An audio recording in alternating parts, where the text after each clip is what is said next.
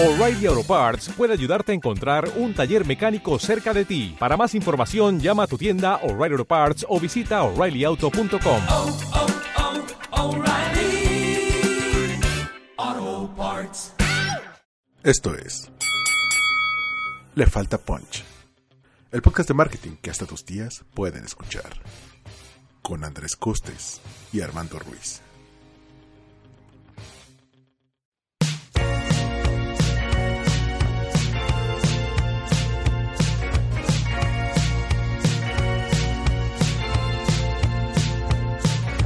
Hola, bienvenidos a Le Falta Punch. Estoy acompañado por arroba Soy Paolo Lozano. y, Arroba Armando-MKT. y en esta ocasión vamos a hablar de... Eh, ¿Cómo se va a medir el marketing de influencers en un futuro? Y ahora para Por la favor, tía... queremos el sonido de tan tan tan. Aquí me. Es- esto no les va a gustar a las agencias que les gusta sangrar a su cliente. Chan, chan.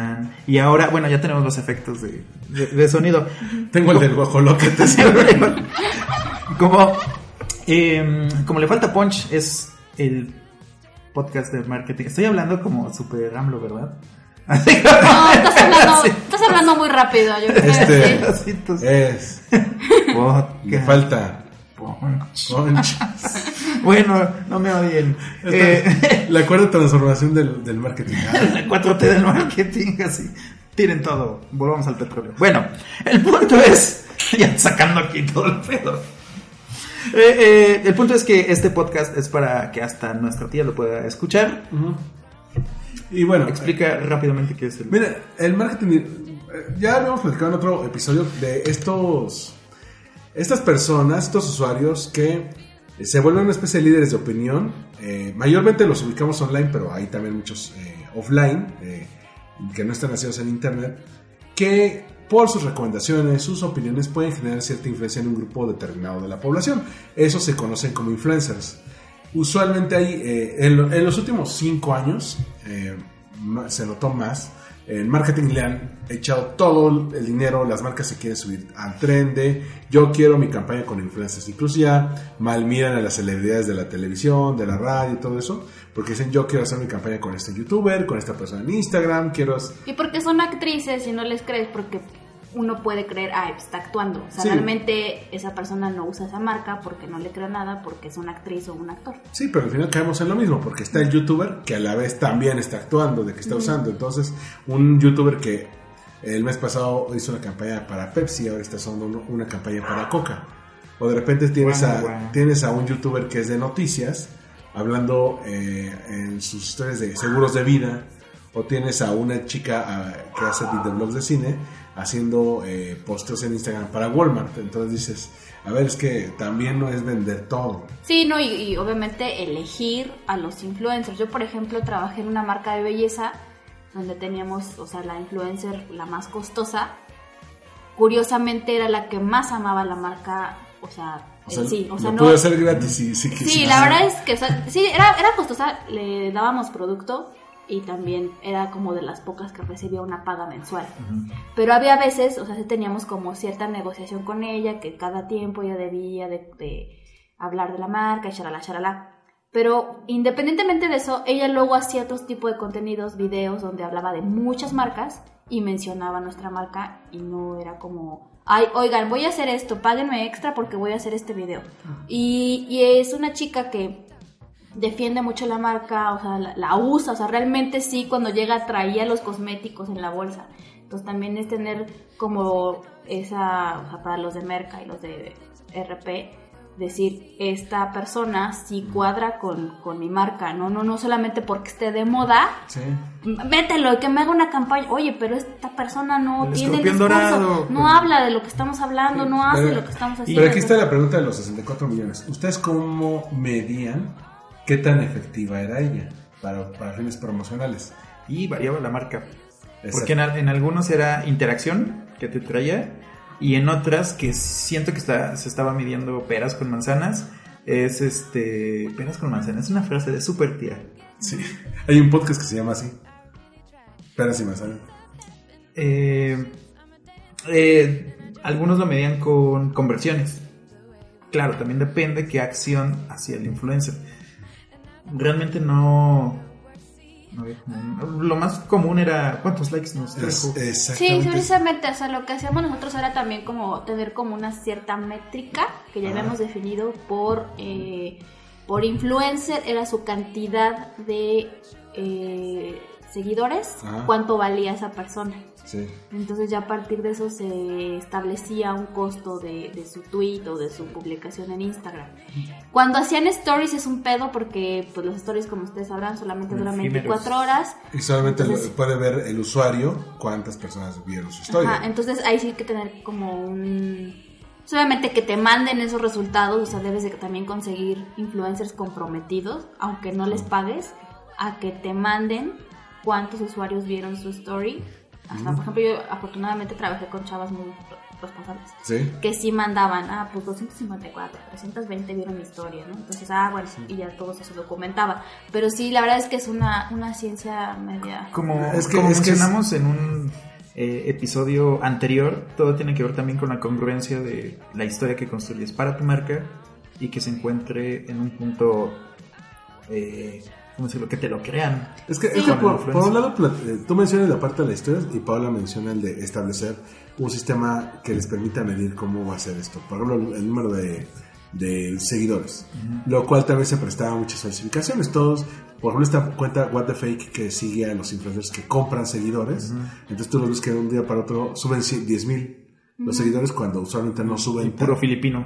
Exactamente, o, Sí, o- o- cuentas sin imagen, o sea, así o huevitos en Twitter o eso. Ajá. Pero luego de- eh, empezaron, cuando los empezaron a cachar en la movida, no solamente compraron seguidores, sino que primero escalonaban cada vez menos la compra para que se viera como una, como una, un crecimiento más orgánico. Y por otro lado, compraban interacciones, es decir, que les dieran likes, que los retuitearan y eso. Entonces tú puedes ver, eh, en Twitter es muy común cuentas de bots que solamente hacen eso, retuitear las marcas que les dice, que les dice su programación que deben usar. O eh, políticos. o políticos. Ah, Bueno, eh, pero ¿cuál era la bronca aquí? Que justamente ese tipo de falsificaciones eh, hacía difícil la med- una medición fidedigna. Y por otro lado,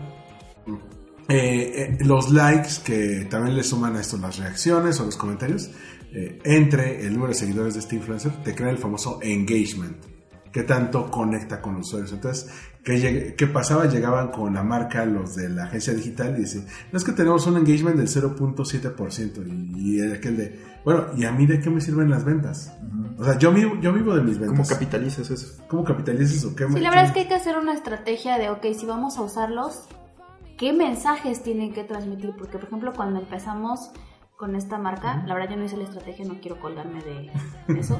Este, había chicas influencers, o sea, la marca era de un, era de cosméticos, pero era como muy natural, muy así, como esta onda del make-up, no make-up, ¿no? Que los pobres hombres creen que no estamos maquilladas, pero sí lo estamos.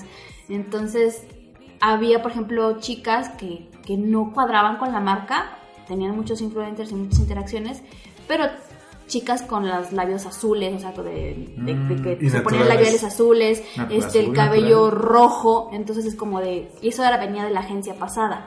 es natural que- si moriste de hipotermia del Ártico. Claro. Sí, no, no, no, pero o sea, venía, esa influencer le había propuesto una agencia anterior. Sí. Entonces, cuando llega la marca con nosotros, nos dice, ay, tenemos a estas. Entonces las vemos y no, pues esta chava. Ay, no. Y nada más cuando publicaba sobre nuestra marca, se quitaba como el maquillaje y, se veía sí. más natural, ¿no? Pero en sus demás publicaciones era Todo. todo, así, cabello como rojo, así, guacamaya histérica, los párpados con arco iris Soy como y era- la boca verde, así, entonces no, son, no como cuadra. esta- son como esas políticas que se, se veían súper arregladas y cambiaron de partido y se volvieron así como medio hipiosas. Sí, que ahora... Saludos a Gabriela Cuevas. La. Sí, o también es ver, no solamente, ok, esta chava a lo mejor sí son orgánicos sus, sus comentarios, a lo mejor sí es una influencer, o sea, neta, o sea, como quien dice, real, pero pues no por eso va a, A a coincidir coincidir con, el, con, con la imagen que yo tengo. Que ya Y con lo que quieres decir y- también. Y todo eso cuando pues, esta vieja pues, se ve que no Sí, es nada lo, natural. Lo ideal es que parezca que no este que no le pagaste por hacer eso. Exacto, que, se- y que se vea congruente con la imagen del influencer con la de la marca. Y ajá. Que digas, que digas, sí, eh, eh, lo elegimos porque hace match con nuestros valores o con la imagen que queremos dar. Por eso eh, me, me metí a la tarea de investigar cómo se va a, a- a medir en lugar de likes. Algunos, como bien lo dicen ustedes, ya se están aplicando. Otros van a ser el estándar en los próximos años. Pero ¿cómo se va a medir el marketing de influencers cuando ya no nos crean que los likes van a ser el estándar para medir? O que los quiten de plano. Sí, o, o por ejemplo, Instagram ahorita está eh, probando dos cosas. Número uno, quitar los likes, porque dicen, bueno, no, es nada más, ah, eh, inflan el ego del Instagram y aparte como te dan esos eh, impulsos como de placer, hay gente que vive por los likes. Por eso tenemos tantos modelos de Instagram en Twi- eh, ahí, ¿no? Sabes que les estaba la foto del novio y ese tipo de cosas. Y Y está provocando esta depresión de Instagram. Total. Varios estudios. que ahora, hay- que ahora en muchos casos Instagram se parece más a la revista H para hombres, ¿no? O a la Maxim. Bueno, y, te- y otro fenómeno es eh, un- una aplicación que, bueno, una característica que se llama Checkout, eh, donde eh, la cuenta de Instagram de una marca o de un influencer puede usar un producto y con un toque puedes comprarlo. Entonces, si dices, oye, pues tal chica está usando estos guantes, está usando este reloj, tú le puedes dar checkout, lo compras y de inmediato te va. Eso hace que también, que también puedas medir a un influencer de acuerdo a las conversiones que hace en cuanto a ventas. Exacto, que ahí el problema sería cuando quieres hacer awareness y no, no llevar a la venta directa. Exacto. Que, que voy a seguir así, habiendo campañas de awareness, de que conozcan nuestra existencia, pero, pero, va- pero también va a haber eh, marqueteros mucho más colmilludos que digan, a ver, si yo le voy a invertir 250 mil pesos, que es lo que compra- cobra Ricardo Farri por mención en Instagram Stories, pues necesito eh, Llegar a- que, que esto me, que esto me reditúe de alguna manera. Y muy bueno, aquí por ejemplo, uno de los primeros que encontré es la generación de leads. Leads que son oportunidades de venta, oportunidades de conversión. Alguien que, por ejemplo, se registre en tu página, se suscriba a tu newsletter, te deje sus datos, aunque no necesariamente te vaya a comprar, ¿no? Programa una asesoría contigo. Es tentativo. Ya está más cerca de convertirse. Ujú.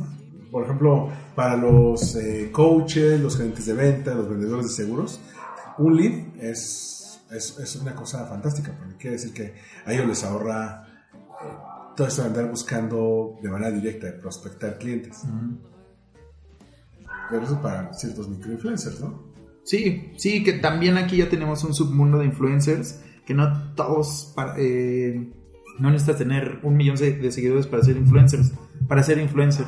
Y tenemos a los influencers de nicho o microinfluencers. o- miren, ya sabemos que el marketing está lleno de mame, entonces cada cuatro semanas hay nuevas palabras y nuevos términos que cualquiera se saca del forro de los calzones. Ahora hay, hay nano-influencers que, puede, que pueden ser esos influencers que van a influir en, tu, en ti, en tu barrio, en tu grupo de la escuela, o sea... Sí, que junta más gente un atropellado.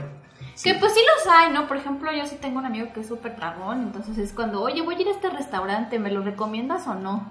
Ah, no, no vayas, o sí, pero nada más pide tal postre o cosas así, o sea, creo que de alguna forma eh, algunos tenemos ciertas aficiones, entonces El, el fenómeno del influencer ya existía antes ya de digital. pero ¿no? no, Siempre. no hemos sabido capitalizarlo. Pero por ejemplo, ahora con lo de las conversiones que eh, implica tanto que compres directamente con este checkout, o por ejemplo lo que hacen las Instagram Stories algunos estandoperos que dicen, ¿quieres eh, suscribirte a, a mi canal o quieres eh, bajar mi podcast en Spotify o quieres eh, meterte a mi show de stand-up? Dale swipe aquí al, al story. Eso también es una forma de medir las, ese tipo de conversiones, porque si yo lo que quiero son inscritos a mi podcast y el podcast está patrocinado por tal marca, pues también, pues, pues también, eh, ya ves que no se han visto una, un podcast que se volvió muy famoso en las últimas semanas, se llama Doctor Muerte. Es un podcast que, mm, que está patrocinado, pero es una historia sordida, sordida, fuerte de un doctor que básicamente operaba espantosamente a sus víctimas y las dejaba casi casi al borde de la muerte.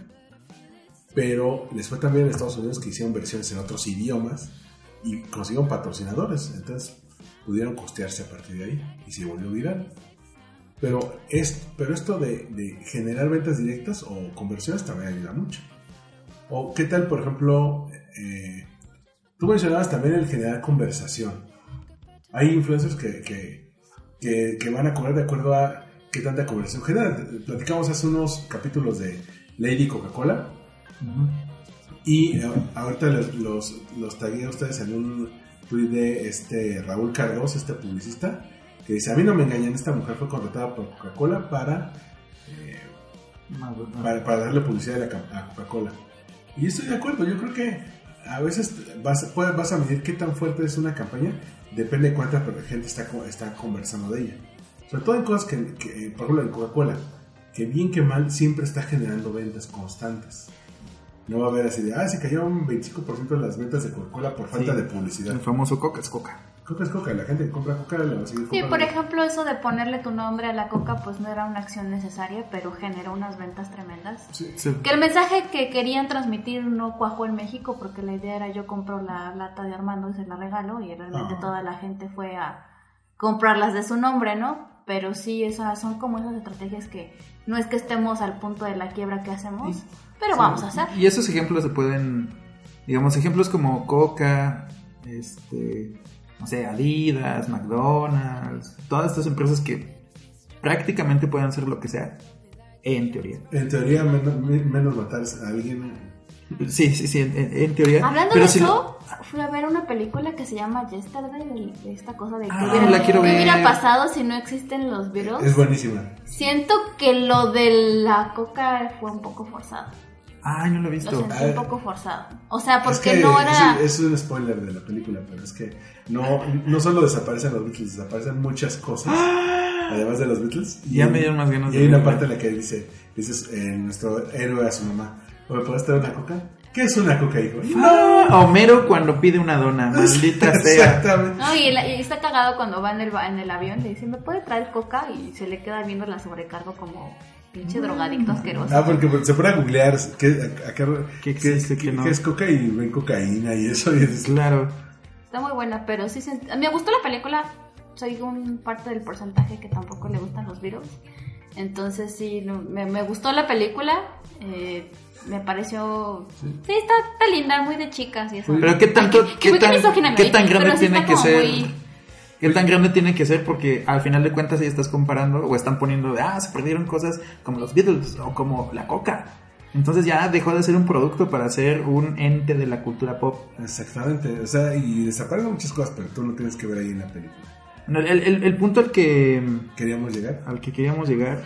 Espérenme, se me está yendo. Entre música de. Tenemos problemas Entramos que los técnicos. Beatles, influe- influencers y cómo los vamos a Influencers y medir. cómo los vamos a medir. Conversación. De Lady Coca. De Lady Coca. Ah, de cuando uno piensa, si tú que nos estás escuchando eres una tía emprendedora. No, si tienes una marca, todos los tomadores de decisiones en las eh, eh, diferentes marcas, empresas, emprendimientos, pymes, eh, lo que ustedes qui- quieran llamarle, dices, quiero usar influencers. La táctica o el marketing de influencers no vive solo, o sea, no solamente le vas a pagar todo tu presupuesto a, a un influencer y de ahí vas a tener fe. No, tiene que convivir con otros esfuerzos. O, o, o, a, o a lo mejor muchas veces si no lo planeas te sale un Hershey's. Agarras microinfluencers que tienen 20 mil seguidores, lo hacen, lo hacen mal y tiran una campaña de 20 millones porque la patada inicial la dio la dieron con el, con el peor esfuerzo de marketing posible. Que aquí el punto es, no es, mm, por ejemplo, ahí, ¿cómo se llaman estas plataformas? Fluvi. Hay plataformas donde tú puedes contratar influencers. Tú puedes ser influencer y te das de alta en la plataforma y una marca puede contratarte. Pero, pero ¿qué, se, ¿qué se requería para ser influencer? Yo. O ahí tienen ciertos números, ciertos números porque tú puedes usar... Estos güeyes tienen 12 mil seguidores, tampoco. Sí, era- realmente no necesitas tantos seguidores para poder ser considerado influencer, o al menos en estas plataformas. Y hay o- eh, y puedes entrar por otro lado que es como marca que está buscando influencers. Entonces tenemos a estas dos personas. Imagínenlo como un Uber de los influencers. ¿No? De un lado, ten- siempre hay un Uber de algo. Es Sí, o lo- sea, uno sería el pool y los otros serían así el, el X. ¿no? No, así uno es el cliente y otro es el conductor. Uno es el influencer y el otro es el cliente. Entonces, el problema aquí no es esa plataforma, sino cómo lo vas a utilizar. Entonces, ¿qué brief o qué información le vas a dar al influencer para que haga tu contenido? Y cómo vas a revisar ese contenido. Y puede pasar un Hershey's. Exacto. Y, y- y justamente, bueno, eh, eh, Qué dado que ahora ya cuando queremos hablar de campañas fallidas. Hershey's ya Hershey's. es el... No, bueno, en algún momento se va a, a- a- ¿Va a llegar alguien peor? a diluir.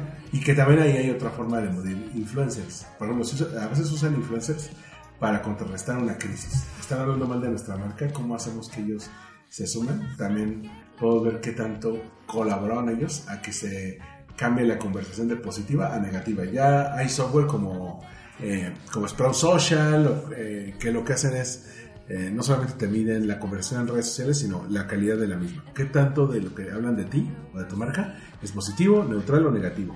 Y a partir de ahí ya pueden, ya pueden decidirlo.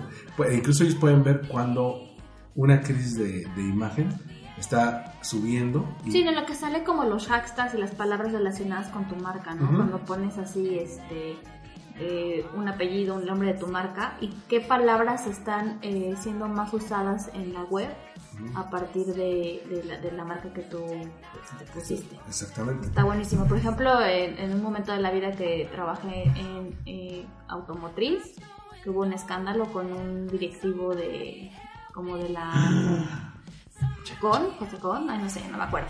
De- bueno, de, de- Este, y entonces sí, o sea, tú ponías la marca y salía escándalo, corrupción, bla, bla, bla, bla, bla, y no salía nada de la marca si era buena o mala, o sea, salía como todo ese, ese, este, esas Noticia. palabras clave que finalmente parece, o sea, independientemente de los temas eh, mercadológicos, que es de lo que hablamos aquí, un escándalo sexual y todas esas palabras que salen pueden afectar a la marca de una manera que deje de cotizar en la bolsa. O sea, toda esa parte del, del- de, de generar rumores y generar Bueno. este discurso alrededor de una marca que hace que cotice de una manera en, en- en el mercado como, como si... Bueno, bueno, sin ir, sin ir más lejos, lo que pasó hace 10 años en YouTube con el United Airlines y este cuate que les compuso la canción porque le rompieron su guitarra, que la puedes- eh, hizo que perdieran qui- 500 millones de dólares en acciones.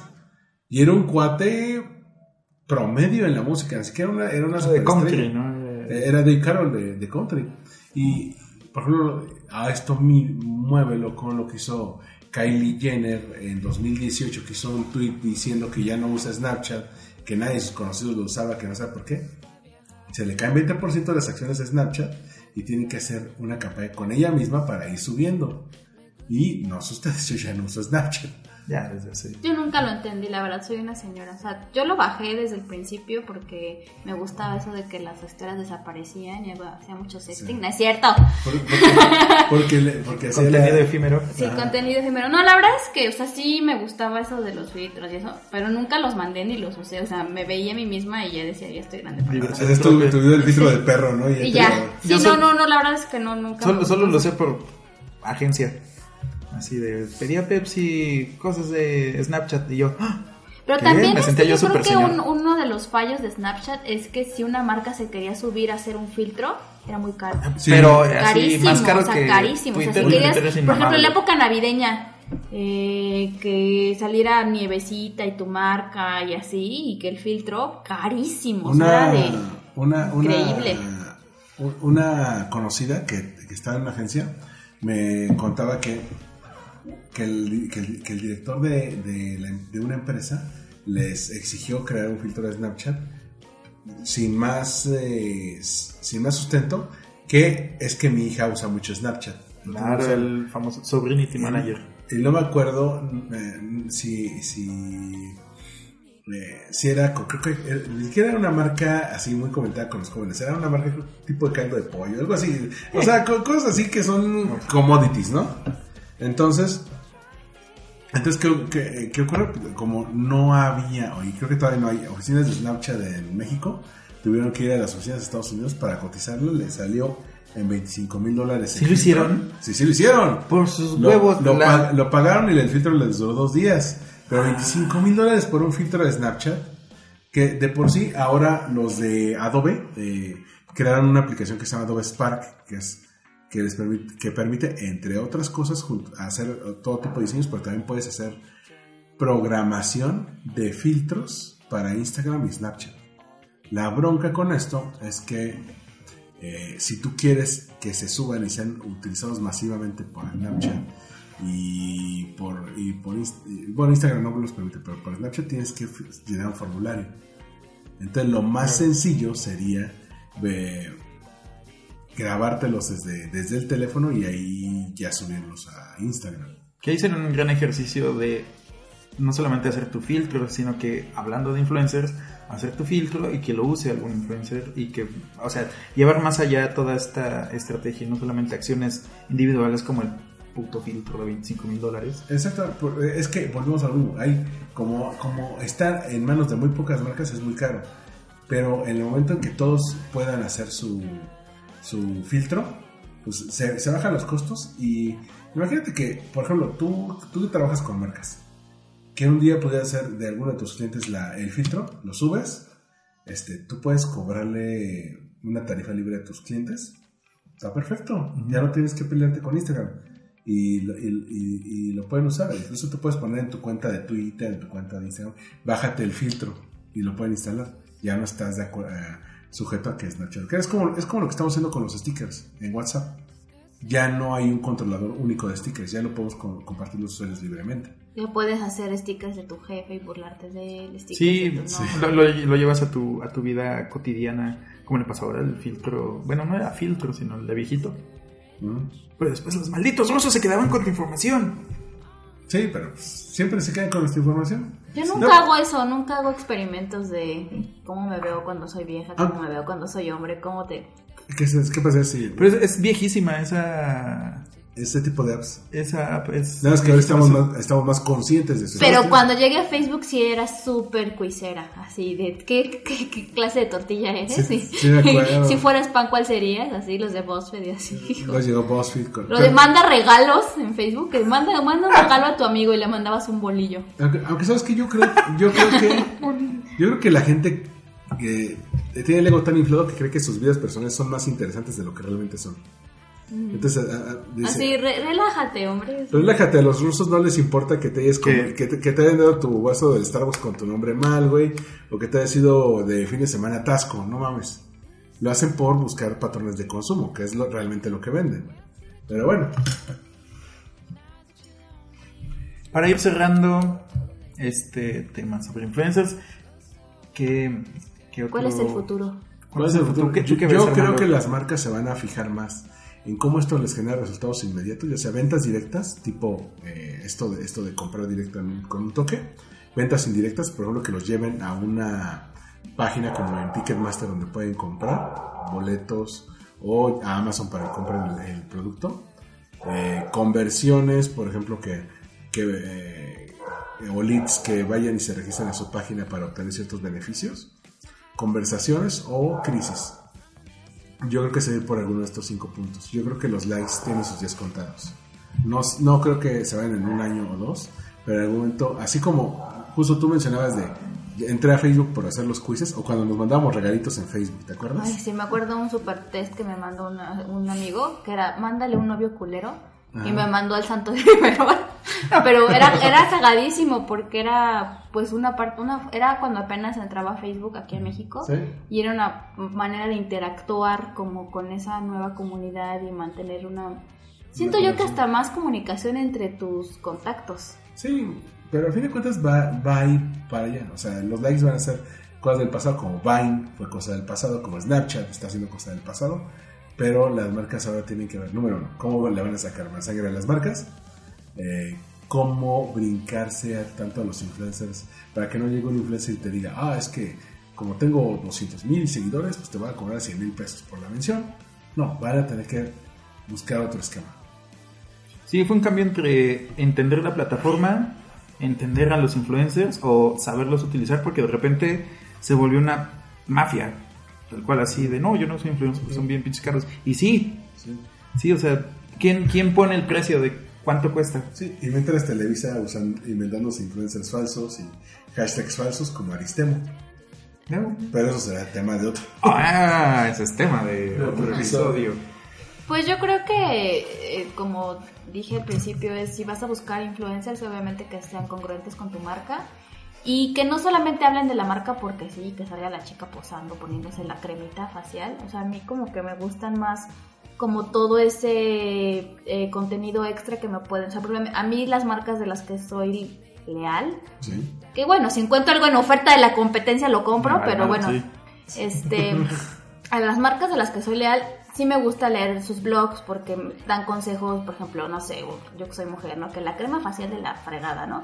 Entonces, sus contenidos te dan otros usos, otros, otro tipo de cosas. O sea, yo siento que no solamente es tal cual, porque ya lo habíamos hablado en un momento en, en otro episodio sobre que la mercadotecnia y la publicidad es la marca hablando de la marca. O sea, decimos somos lo mejor y cómpranos porque somos lo mejor, ¿no? Y las relaciones públicas era darle voz a esa marca con humanos, ¿no? O sea, decir que ya alguien está probando el producto y lo está aconsejando. Bueno, lo está recomendando, perdón.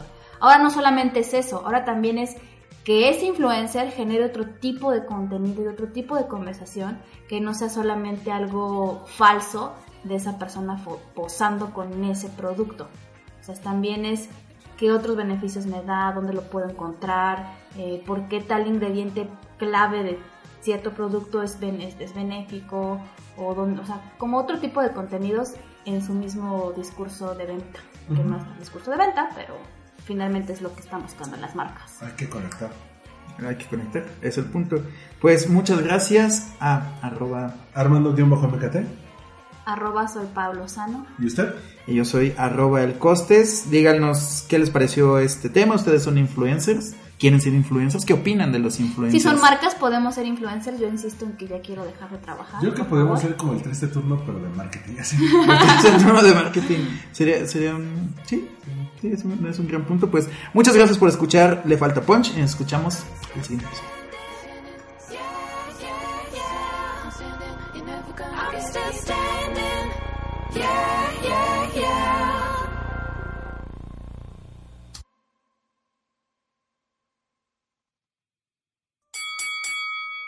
Gracias por escuchar Le Falta Punch.